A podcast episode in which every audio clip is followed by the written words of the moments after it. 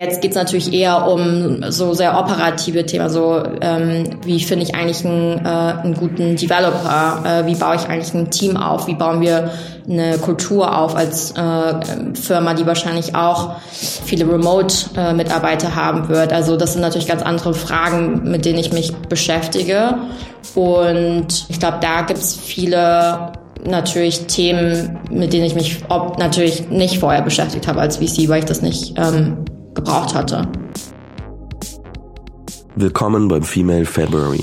Mein Name ist Fabian und ich freue mich, euch einen Monat lang voller inspirierender Stories von Gründerinnen und Unternehmerinnen aus Deutschland zu liefern. Der Female February wird präsentiert von Canva, deinem Design-Tool für alles rund um Content und Präsentationen. Alleine oder im Team. Viel Spaß bei diesem Interview. Herzlich willkommen zu einer neuen Folge im Female February. Heute freue ich mich, äh, Jennifer Fund von Passion Fruit begrüßen zu dürfen. Passion Fruit hat äh, Jenny gemeinsam mit einer Mitgründerin und einem Mitgründer 2021 gegründet und ähm, mich relativ früh schon so ein bisschen zu Themen gefragt, die mich im Alltag beschäftigen. Und ähm, das Ganze ist der Fall, weil am Ende Passion Fruit so ein bisschen ein Operating System für jeden Creator werden wird. Und das bedeutet, dass man äh, alle möglichen ähm, Prozesse gerade ähm, über als Creator dann dort drin managen kann, Projektmanagement, aber auch ähm, wie kriege ich meine Deals organisiert und ähm, aber auch meinen Content. Da kommen wir aber gleich nochmal drauf zurück. Ähm, ihr habt irgendwie kürzlich äh, drei Millionen Pre-Seed-Finanzierung eingesammelt von ähm, sehr spannenden Angels und ähm, allgemein, ähm, glaube ich, eine ganz gute Zusammenstellung. Das mal so an auf der auf der Seite gesagt. Ähm, ich glaube, wir kommen dann auch nochmal zu, was man so über euch eigentlich wissen muss, wo ihr aktuell steht. Was ich bei dir aber spannend finde, ist, dass du ja eigentlich ein bisschen mehr aus einer anderen Schiene kommst, und zwar mehr so aus dem VC-Bereich. Also ist jetzt nicht so ganz fernab, so das hat schon viel miteinander zu tun, aber irgendwann gab es dann doch die Entscheidung, selbst zu gründen und ähm, deswegen freue ich mich, dass wir heute sprechen und da mal ein bisschen drauf eingehen können, äh, wie das denn eigentlich kam. Ähm, erstmal an der Stelle herzlich willkommen im Podcast. Ja, super cool. Vielen Dank, Fabian, auch nochmal für die Initiative. Ich glaube, das ist super cool. Aber natürlich auch, ähm, weil, weil wir halt für Creators wie dich halt ein äh, Operating System bauen. Deswegen ähm, super cool auch einfach generell natürlich dein Content, wie zum Beispiel dieser. Ja, ich glaube, vielleicht ganz kurz zu deiner ersten Frage, wie ich dazu gekommen bin, zum äh, letzten Endes letztes Jahr äh, Passion Fruit zu gründen. Ich würde sagen, ich habe eigentlich ganz klassisch in Mannheim BWL studiert. Und damals ähm, leider gab es äh, kaum Berührungspunkte mit dem Thema Unternehmertum. Und ich glaube, das macht schon einen enormen Unterschied aus. Also damals bei uns, und ich bin jetzt auch noch nicht so alt, war halt so das klassische ne, irgendwie Consulting, Banking oder irgendwie eine Konzernkarriere. Und, ähm, und ich glaube, mittlerweile hat sich da aber auch viel getan. Ähm, gibt es jetzt auch eine der größten studentenorganisierten äh, Entrepreneurship-Konferenzen. Äh, Q-Summit äh, wird ja jetzt auch organisiert und auch mehr und mehr Unternehmer, die da aus Mannheim rauskommen. Aber ähm, das heißt, das Thema für mich, Unternehmertum, ist eigentlich auch relativ spät erst dann so in den Zeitpunkt getreten. Meine Eltern sind ähm, als Gastarbeiter aus Deutschland damals nach Deutsch, ähm, als Gastarbeiter aus Vietnam nach Deutschland gekommen, in die DDR und sind eigentlich Kleinstunternehmer. Ähm, das heißt, die hatten eigentlich keine andere Wahl und genau, haben eigentlich, äh, sind Unternehmer seit, seitdem. Und deswegen war auch so die Erziehung, ähm, so wie ich aufgewachsen bin, ne, also Kind, geh in einen sicheren Job, gutes Gehalt, sichere Karriere und einen Job irgendwie mit hoher Reputation, weil du sollst nicht das Gleiche wiederholen, ähm, was, was, was wir irgendwie durchmachen mussten. Und ähm, das finde ich eigentlich ganz spannend, wie viel dann letzten Endes halt wirklich ja auch eine Rolle spielt, wo man einfach zur Uni geht oder zur Schule geht, wie früh man da auch schon ähm, Berührungspunkte hat, wie man erzogen wird. Ähm, das heißt, für mich war dann tatsächlich der Game Changer mein Praktikum in Singapur. Ich habe dann bei Rocket Internet als Venture Developer ähm, gearbeitet und als VC. Und das war für mich wirklich dann so der Zeitpunkt, wo ich wusste, okay, ich will früher oder später auf jeden Fall auch selbst das gründen. Ähm, ich habe jede Sekunde geliebt, mit Unternehmern zusammenzuarbeiten, selbst vom Scratch auf äh, was zu bauen, wirklich hands-on, ja eigentlich äh, eine Idee zu entwickeln und ein Team aufzubauen etc. und war dann auch in den letzten Jahren deswegen dann ähm, immer so im Bereich zwischen Venture Building auch und äh, VC halt tätig und habe dadurch auch viel natürlich ja Exposure zu Gründern ähm, gehabt. Und ich glaube, das hat auch nochmal extremst geholfen. Ich glaube, viele, ich würde sagen, nicht nur mh, äh, Gründerinnen oder ähm, Leute, die gründen wollen, aber man kann sich oftmals gar nicht so vorstellen, was bringt das alles mit sich, was bedeutet es eigentlich. Und ich glaube, indem ich einfach als Investorin auf der anderen Seite saß, gab, war natürlich einfach ein, ein, eine krasse Transparenz da. Ne? Also was bedeutet Unternehmertum? Wie lange und schwer kann der Weg auch sein bis, bis dahin? Wie kommt man eigentlich als Team zusammen? Wie finden Gründer eigentlich Ideen? Welche Ideen sind skalierbar? Und ich glaube, das hat einfach nochmal mir ähm, durch diesen wirklich sehr privilegierten, aber auch super spannenden Job, ja, einfach ermöglicht, da ja, einfach wirklich ein Verständnis dafür zu bekommen und letzten Endes dann ähm, letztes Jahr den, den, den, den Trigger zu ziehen und dann halt selbst zu gründen. Super, super spannend. Ich, ich, was ich immer ganz interessant finde, ist, dass es so eine Diskrepanz zwischen, oder oft eine Diskrepanz gibt zwischen, ich habe Lust, irgendwie was eigenes zu gründen und ich habe es erstmal so die Luft geschnuppert und gesagt, okay, wow, das ist eigentlich eine geile Option und ich fühle mich wirklich bereit dafür. Und bei dir ist ja auch so, dass du gesagt hast, okay, Praktikum, Rocket Internet und ich habe dann irgendwie verstanden, dass diese Welt existiert und sehr, sehr cool sein kann, bis hin zu dann noch irgendwie ein paar Jahre im VC gewesen und ähm, da über verschiedene Stationen dann bei B2V gelandet und dann doch irgendwann 2021 entschieden, okay, ich gehe da raus. Was war denn, warum war das der richtige Zeitpunkt? Also was für Faktoren sind zusammengekommen, dass du sagst, okay, jetzt ist es soweit? Ja, ich glaube, es war tatsächlich irgendwo halt doch Corona. Ich glaube, wie bei vielen war das ja einfach so ein externer Faktor, der einfach super viel durchgerüttelt hat. Also ich glaube, alleine irgendwie, wie sich Konsumentenverhalten in der Gesellschaft verändert hat, Industrietrends, wie wir leben und arbeiten, alles das wurde irgendwie, ne, also fast irgendwie innerhalb von einer sehr, sehr kurzen Zeit einfach komplett auf den Kopf gestellt. Und ich glaube, A, mir einfach persönlich dann natürlich Fragen zu stellen, wo, wo stehe ich eigentlich, wo will ich hin, wie sollen eigentlich meine nächsten ja, Jahre aussehen, was für einen Impact will ich eigentlich erreichen in meinem Leben. Und dann aber auch einfach, einfach was ich am Markt dann oder ne, also in der Gesellschaft gesehen habe. Und ich glaube, da habe ich für mich dann irgendwie auch verstanden, das Timing für mich persönlich ist jetzt. Ich glaube, es gibt keine bessere Zeit ähm, zu gründen, weil A, ähm, und das ist schon so, glaube ich, als Gründerin, was man einfach im Hinterkopf hat, natürlich Kinder, ähm, wenn man welche möchte. Ähm, das ist ja auch jeder unterschiedlich, aber wenn man welche haben möchte, dann ist es wahrscheinlich schon auch etwas schwieriger. Das ist so das eine, äh, der eine Punkt. Und da wusste ich, okay, ich kann jetzt halt nochmal richtig Gas geben. Und der zweite Punkt war einfach, ja, ich glaube, es ändert sich gerade so viel in, in unserer Welt und ähm, so viele neue Möglichkeiten, die sich auftun. Und ähm, unter anderem bin ich dadurch, glaube ich, auch letzten, auf das, letzten Endes auf das Thema Creator Economy ge ähm, gekommen. Also ne, wie, wie wollen wir eigentlich arbeiten und leben in der Zukunft? Und deswegen hatte ich so das Gefühl, es wird niemals einen perfekten Zeitpunkt geben, aber wenn es das gibt, dann ist es, glaube ich, für mich persönlich jetzt. Mhm. Super spannend. Also ich glaube, es ist auch wirklich, wie du sagst, so ein Mix aus persönlichen Faktoren und auch den, den Business-Faktoren, dass man sagt, okay, ich habe hier noch ein Thema, das aufkommt, Stichwort Creator Economy und äh, wenn ich das zusammen verbinde, dann kann das, kann das super spannend werden. Was würdest du sagen ähm, für jemanden, der sich jetzt vielleicht noch nicht so viel mit dem, ich nenne es jetzt mal Buzzword, Creator Economy beschäftigt hat, wie wir beide? Was muss die Person darüber wissen, ähm, um einmal ganz kurz auch die Grundlage zu haben, um dann verstehen zu können, was sie eigentlich macht und warum ihr da ansetzt? Ja, total. Also ich glaube, angefangen erstmal, dass Creator Economy, ich glaube, vom Konzept her ist nichts unbedingt was Neues oder was jetzt irgendwie seit 2021 erst existiert, aber was schon eigentlich in den letzten zehn Jahren in Bewegung war. Ne? Also angefangen wirklich ähm, von mit Leuten eigentlich, und jetzt sind es mittlerweile 50 Millionen, ähm, die in den letzten zehn Jahren wirklich Content Creator geworden sind. Das heißt, Leute, die ähm, mit ihrem Content online, also entweder durch ein Newsletter, YouTube-Videos, Podcasts wie du, aber auch halt, ja, TikTok, Instagram, also wirklich mit Content letzten Endes entweder ihre Leidenschaft, ihr, ähm, ihr Wissen monetarisieren. Und ich glaube, gerade durch Corona wurde einfach das nochmal unglaublich beschleunigt, weil A, hatten viele, viele Leute auf einmal Zeit zu Hause und haben angefangen, Content zu kreieren.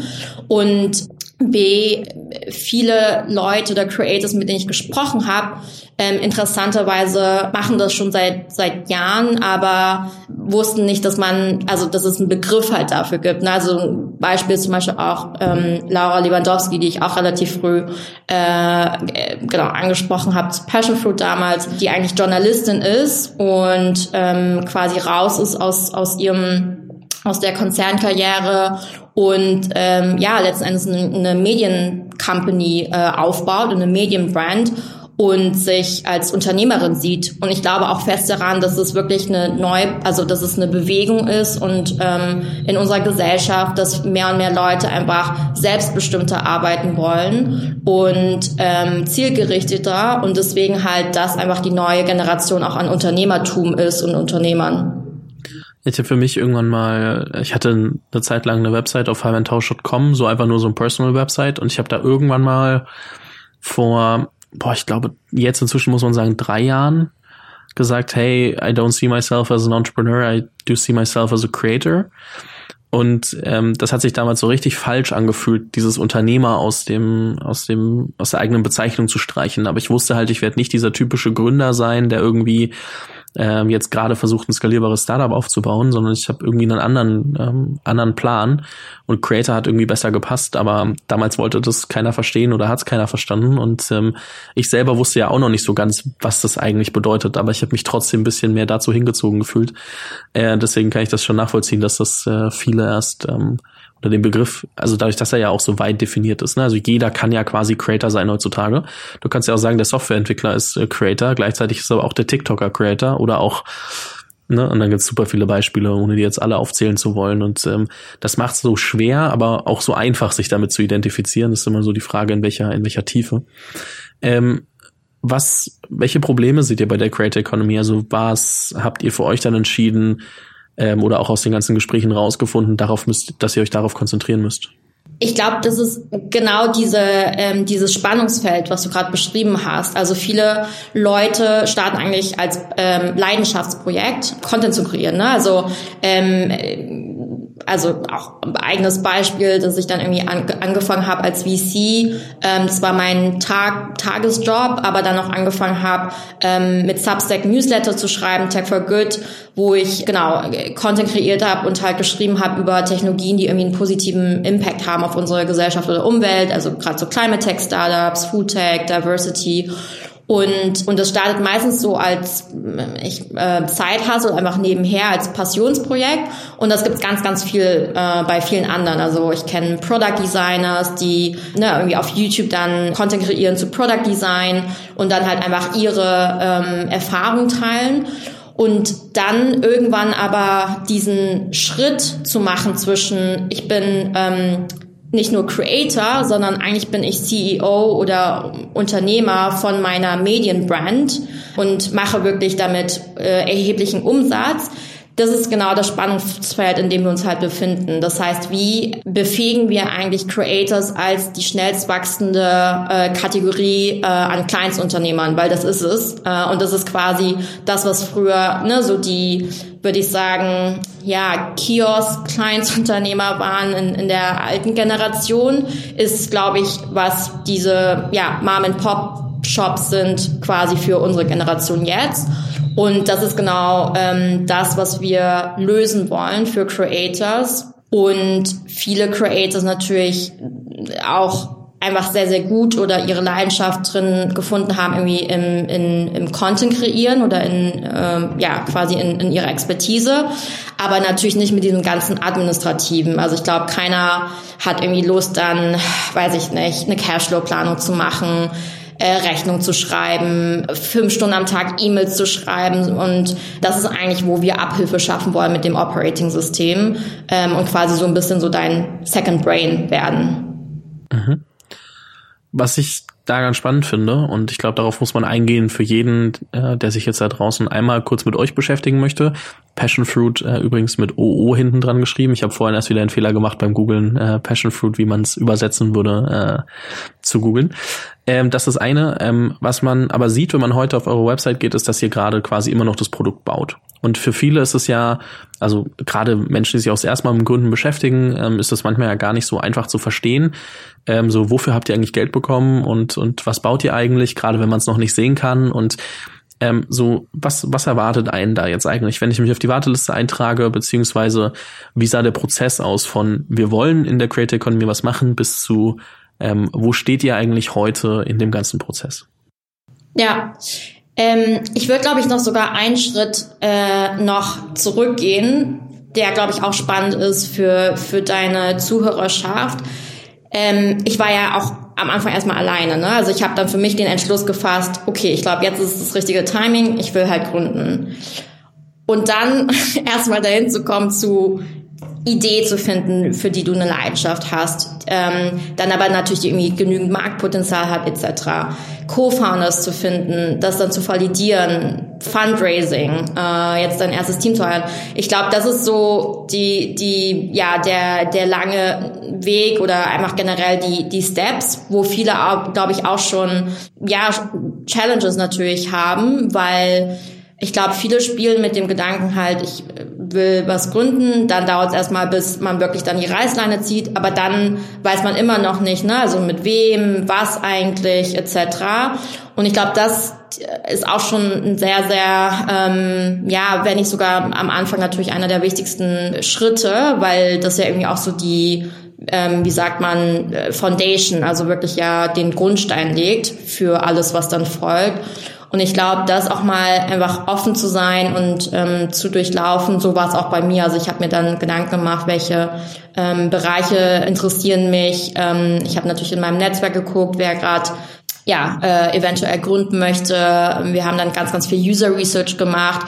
Ähm, wir haben dann, glaub, mit irgendwie knapp 200 Creatoren irgendwie gesprochen, die entweder ne, irgendwie das nebenher machen oder auch schon wirklich ähm, ein kleines Team um sich herum haben und Millionen Umsätze generieren. Also das ist so die Spannweite.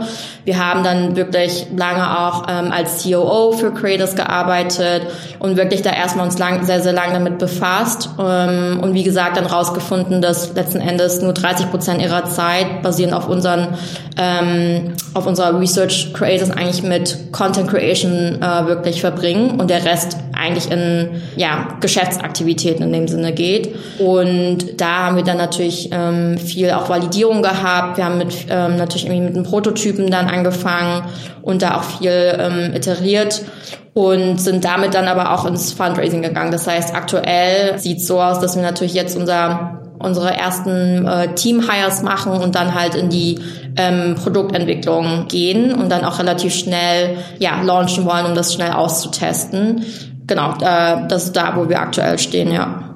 Was ich tatsächlich äh, gerade im Kopf nebenbei durchgerechnet habe, ist so auch die, die Ratio zwischen, ähm, wie viel brauche ich eigentlich manchmal an Zeit für die Content Creation und ähm, wie viel mache ich andere Dinge drumherum, um den ganzen äh, Kram so zu haben, wie ich möchte. Und ich nehme das mal am Beispiel von Female February als Projekt. Ich habe, glaube ich, also ich habe 28 Interviews, das ist klar. Das sind so, ich würde sagen, maximal 20 Stunden reiner Content. Da mache ich mir natürlich vorher noch ein bisschen Gedanken und ähm, gucke, dass ich da die Interviews sauber strukturiere und komme dann irgendwie auf, sagen wir mal, vielleicht 30 Stunden, die ich für die Creation brauche. Ich arbeite aber vier bis sechs Wochen Fulltime an dem Projekt, dass das halt dementsprechend so passiert, wie es wie es dann jetzt zu sehen ist und aussieht. Und natürlich bin ich da nicht von morgens um fünf bis nachts um, äh, um eins irgendwie dran.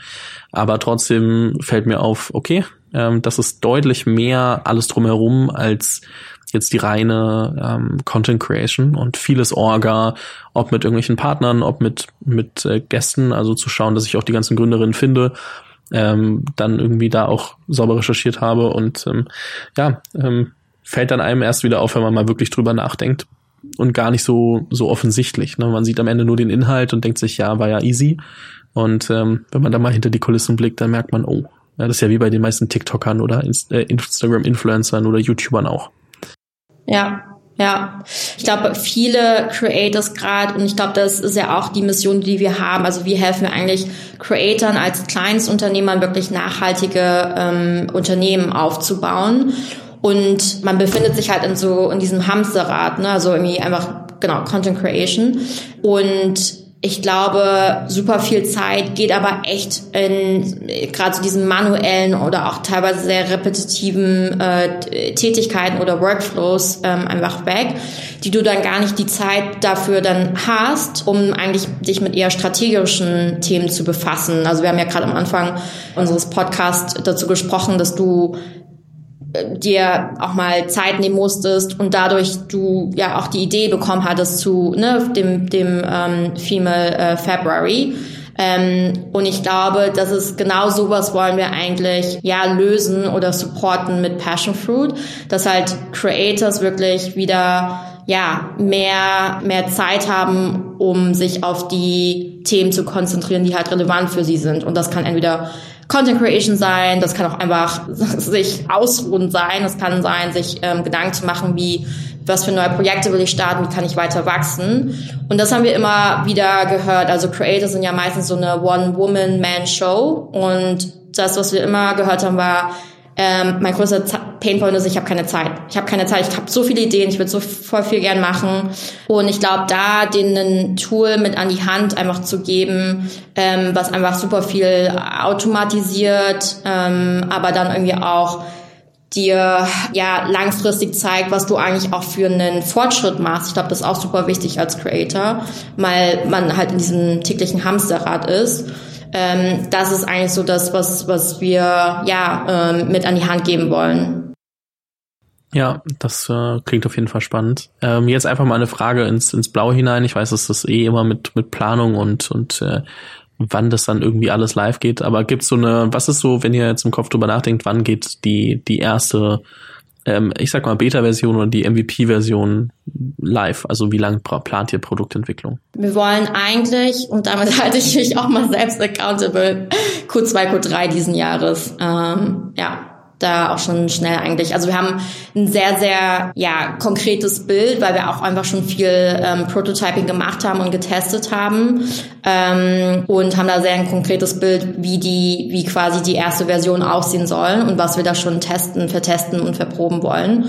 Und uns ist es viel wichtiger am Anfang ne, irgendwie Leute zu finden oder Creators zu finden, die wirklich unser Produkt lieben und die nicht mehr ohne äh, das arbeiten können, anstatt irgendwie Tausende zu onboarden, die es irgendwie alle nur so durchschnittlich mögen. Ja.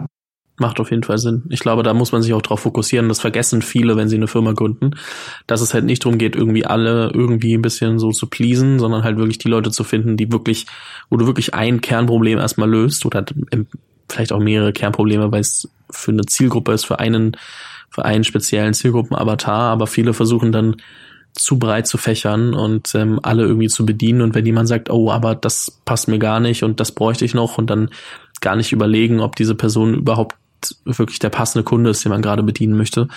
Ähm, den Fehler habe ich auch mal gemacht. Ähm, ich kann sagen, das Projekt gibt's nicht mehr, wo ich den Fehler gemacht habe. Dementsprechend äh, zu breite Zielgruppe ist äh, nicht empfehlenswert.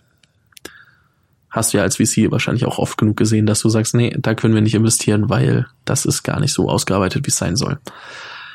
Was würdest du jetzt, wo ich, wo ich eben nochmal VC angesprochen habe, aus VC-Perspektive, was würdest du ähm, ja, Gründerinnen und, und äh, Gründern auf den Weg geben, ähm, sich, worauf fokussiert man sich früh? Ich glaube, das eine, was wir gerade, äh, also ich kann ja natürlich auch nur aus meinen persönlichen Erfahrungen sprechen ähm, und auf beiden Seiten gesessen zu haben oder zu sitzen. Ähm, ich glaube, das eine ist natürlich wirklich das Team. Also wir haben als VC auch gesagt, dass die drei wichtigsten Kriterien, ja, sind eigentlich Team, Team, Team. Aber ich glaube natürlich auch, klar, der, der, Markt muss natürlich auch groß genug sein, aber ich glaube so, Team ist einfach ähm, gerade am Anfang, wenn man irgendwie eventuell noch Pivots eingehen muss etc., einfach super wichtig, dass man da einfach ein, ein starkes natürlich Team hat, was auch ich würde sagen, komplementär ist und das muss noch nicht mal irgendwie ne, komplett weiß ich nicht, komplett gegensätzliche Personen sein, die jetzt irgendwie auf einmal zusammengewürfelt werden, sondern auch einfach sich gegenseitig challengen. Und das erlebe ich schon äh, in, in, in meiner täglichen Zusammenarbeit mit meinen Co-Foundern. Ich finde es super gut, dass wir ein sehr, sehr ähm, diverses Team auch sind. Also wir bringen die Perspektive sowohl, Michelle ist ja ähm, aus dem Silicon Valley und hat da halt, äh, ist da aufgewachsen, hat da gearbeitet äh, für, für Airbnb ganz lange. Jens hat in Indien gearbeitet, ich war in Singapur und wir sind natürlich auch hier in Europa aufgewachsen und, und ähm, haben hier gearbeitet. Das heißt, ich glaube, so diese verschiedenen Perspektiven an den Tisch zu bringen, ist super wichtig. Wir haben natürlich Gender Diversity, Ethnicity Diversity. Das heißt, letzten Endes dadurch auch die besten Entscheidungen für das äh, Unternehmen einfach dadurch dann zu treffen, glaube ich, ist wichtig. Und daher eingehen auch Kultur. Also ich glaube, gerade im aktuellen Umfeld, es gibt einfach viel Kapital auf dem Markt. Hiring und War for Talent ist, glaube ich, echt ein gerade ja was was jedes Startup äh, beschäftigt.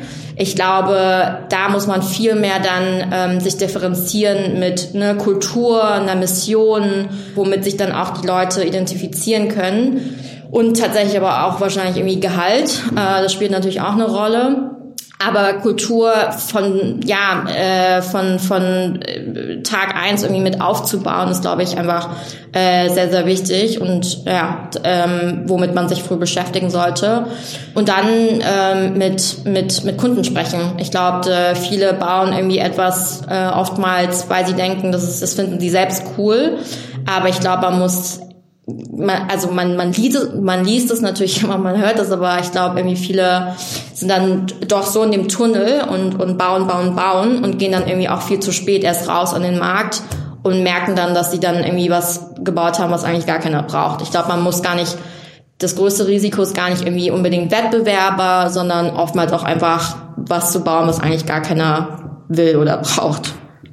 Ja, auf jeden Fall. Das äh, kann man genauso stehen lassen, glaube ich. Ähm, jetzt habe ich noch so drei, drei abschließende Fragen. Ähm, eine Sache, ich meine, jetzt bist du jemand, ähm, dann doch viel Venture Building und auch im VC-Bereich gearbeitet. Dementsprechend weiß ich gar nicht, wie viel mehr du übers Gründen hättest wissen können. Aber gibt's etwas, was du gern früher übers Gründen gewusst hättest? Ja, super viel. Ich glaube, ich glaube auch, ich, also ich hatte als VC schon einfach einen enormen Respekt ähm, vor Gründern und Gründerinnen, wenn ich mit ihnen gesprochen habe. Aber ähm, alleine jetzt die letzten sechs Monate und ich stehe ja wirklich noch am Anfang, in dem Sinne im Vergleich zu anderen äh, Gründern auf dem Markt, gibt mir einfach noch mal eine enorm andere Level an, an Empathie natürlich für äh, für Gründer und Gründerinnen. Es gibt super viele Unterschiede, aber ich glaube, das das eine ist so, ich glaube, das eine der größten Sachen ist so wirklich diese die Unsicherheit, also Uncertainty, bis du wirklich Product Market Fit erreicht hast, dass du bis dahin nicht wissen wirst, ob das jetzt fliegt oder nicht und dass du trotzdem Tag für Tag Entscheidung für Entscheidung einen Schritt vorgehen muss, also vorwärts gehen muss und halt trotz dieser Unsicherheit, ja, einfach halt äh, damit lebst tagtäglich. Ich glaube, das ist etwas, was ich, was ich krass finde. Es ist natürlich auch einfach komplett andere Flughöhen. Also als VC war ich glaube auf Flughöhe 1000 und als Unternehmerin bin ich jetzt auf Flughöhe minus 10 oder so unterwegs. Das ist schon nochmal einfach ein anderes, ja, ein, ein anderes Verständnis. Ich glaube, du bist wirklich viel mehr äh, operativ im Day-to-Day -Day, äh, einfach aktiv, während VC ist schon nochmal eine andere Flughöhe, ja. Flughöhe meint einfach, wie man auf die Businesses draufschaut, oder? Ja, genau. Also als VC ist ja eher, du evaluierst ja so ähm, Markttrends, Industrietrends und verbringst dann meistens so durchschnittlich drei Minuten auf dem Pitch Deck. Und genau. Und hier jetzt geht's natürlich eher um so sehr operative Themen. So ähm, wie finde ich eigentlich einen, äh, einen guten Developer? Äh, wie baue ich eigentlich ein Team auf? Wie bauen wir eine Kultur auf als äh, Firma, die wahrscheinlich auch viele Remote-Mitarbeiter äh, haben wird. Also das sind natürlich ganz andere Fragen, mit denen ich mich beschäftige. Und ich glaube, da gibt's viele natürlich Themen, mit denen ich mich ob, natürlich nicht vorher beschäftigt habe als VC, weil ich das nicht ähm, gebraucht hatte. Ja. Was würdest du sagen, sind die größten Hindernisse, die ihr bisher als, äh, als Team überwunden habt? Ich würde es nicht als Hindernis nennen. Also ich glaube, ähm, ich sehe die als Hindernis, als auch Achievements gleichzeitig an. Und das ist genau der, der Weg, den ich dir eben skizziert habe. Also von äh, Entscheidung zu treffen, ich will was gründen, zu dann auch wirklich die richtigen Co-Founders äh, zu finden, mit denen zusammenzukommen, Ideen, Ideenvalidierung, Fundraising, äh, deine ersten Team-Hires. Ich glaube, das sind alles, ähm, würde ich sagen, ja, einfach Etappen, die man durchgeht. Und ähm, ich glaube, da werden noch viele Etappen und Hindernisse auf uns zukommen.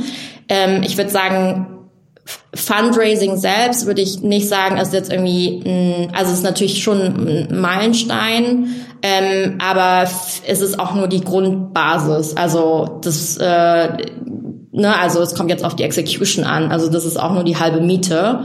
Ähm, aber ja, Geld ist nicht die Antwort, sondern Geld wirft, das Geld wirft sehr viele neue Fragen auf und äh, das vergisst man auch oft. Genau. Was macht man eigentlich damit, genau. Und ähm, man sieht natürlich immer in den Medien, dass natürlich gerade klar, also die Funding News etc. vor allem extrem zelebriert werden und ich glaube deswegen auch so mh, ja, du zum Beispiel gesagt hast, ja, ich bin halt kein klassischer Unternehmer, aber ich gehe ja nicht die VC-backed äh, Route. Aber Unternehmertum heißt ja jetzt nicht auch nicht unbedingt, und das habe ich auch immer anderen Gründern gesagt, das führen verschiedene, viele verschiedene Wege nach ähm, rum und VC ist auch nur ein ähm, Weg dahin. Ähm, aber das ist, also das ist super als Basis, aber das heißt noch gar nichts. Letzte Frage. Was würdest du jemandem mit auf den Weg geben, der oder die gerade überlegt zu gründen? Just do it. Nee, ähm, also A, glaube ich, kann man, ich glaube, was, was mir auch damals geholfen hat, ist einfach auch mit vielen Leuten zu sprechen, die durch einen ähnlichen Weg gegangen sind. Ich glaube, das ähm, hilft auch zu zeigen, dass man da irgendwie auch nicht alleine ist. Und ja, und deswegen auch einfach ein äh, Outreach zu machen an 28 tolle Gründerinnen, die, die du interviewst äh, im Februar und sich einfach zu vernetzen, Erfahrungen auszutauschen und einfach zu merken, hey, ist ja eigentlich gar nicht so mega. Also natürlich ist es krass und natürlich ist es eine, eine lange Reise und Rollercoaster, aber ich glaube, viele mh, hm, zögern oftmals, weil sie irgendwie keine Berührungspunkte damit haben, entweder in ihrem Umfeld oder Leute sehen, die so aussehen wie sie. Und ich glaube, sich da zu vernetzen und da zu merken, hey, wenn die das können, dann kann ich das ja vielleicht auch. Ähm, glaube ich, das, das hilft ungemein. Ja, auf jeden Fall. Das auf jeden Fall, werde ich auf jeden Fall so stehen lassen. Äh, ich kann dich trotzdem noch nicht entlassen. Eine kurze Anekdote noch. ist ganz witzig, wenn man sich mal überlegt, wo man die Leute kennenlernt. Ich habe mich gerade, während wir gesprochen haben, daran erinnert, dass wir uns in der Straßenbahn in München kennengelernt haben, weil wir von der Bits and Pretzels, ähm, von der, ich glaube, Afterparty oder so nach Hause gefahren sind und ähm, saßen wir uns, saßen wir nebeneinander irgendwie oder gegenüber in dieser, in der Tram. Und dann haben wir uns irgendwie zwei Jahre nicht gesprochen oder so. Dann haben wir uns in der Factory gesehen in Berlin und dann irgendwie immer mal wieder telefoniert. Aber es ist so witzig, dass wir uns eigentlich jetzt, ich sag mal, viereinhalb Jahre oder so, glaube ich, kennen, weil so 2017 müsste ich auf der Bits and Pretzels gewesen sein. Ich glaube, es war da und es ist, man findet sich dann irgendwann wieder und merkt so, ach krass, äh, das ist eigentlich alles in der Zwischenzeit passiert. Ähm, nur mal eine kleine Anekdote, die mir so, so eingefallen ist, woher wir uns eigentlich kennen. Ähm, hat mich sehr gefreut. Vielen lieben Dank für das, äh, für das Gespräch. Bin sehr gespannt auf, auf das Produkt, weil es mich natürlich persönlich auch äh, interessiert. Äh, wünsche euch weiterhin viel Erfolg auf dem ganzen Weg und äh, ja, sag einfach, einfach vielen lieben Dank für alles. Ja, vielen lieben Dank für das Gespräch, Fabian. Vielen Dank fürs Zuhören bei dieser Folge des Female February. Wenn du keine Folge mehr verpassen willst, abonniere den Podcast auf dem Kanal deiner Wahl. Falls du selbst eine Story zu erzählen hast, poste diese doch gerne auf Instagram oder LinkedIn mit dem Hashtag Female February. Diese Episode wurde präsentiert von Canva, deinem Design-Tool für alles rund um Content und Präsentation, alleine oder im Team.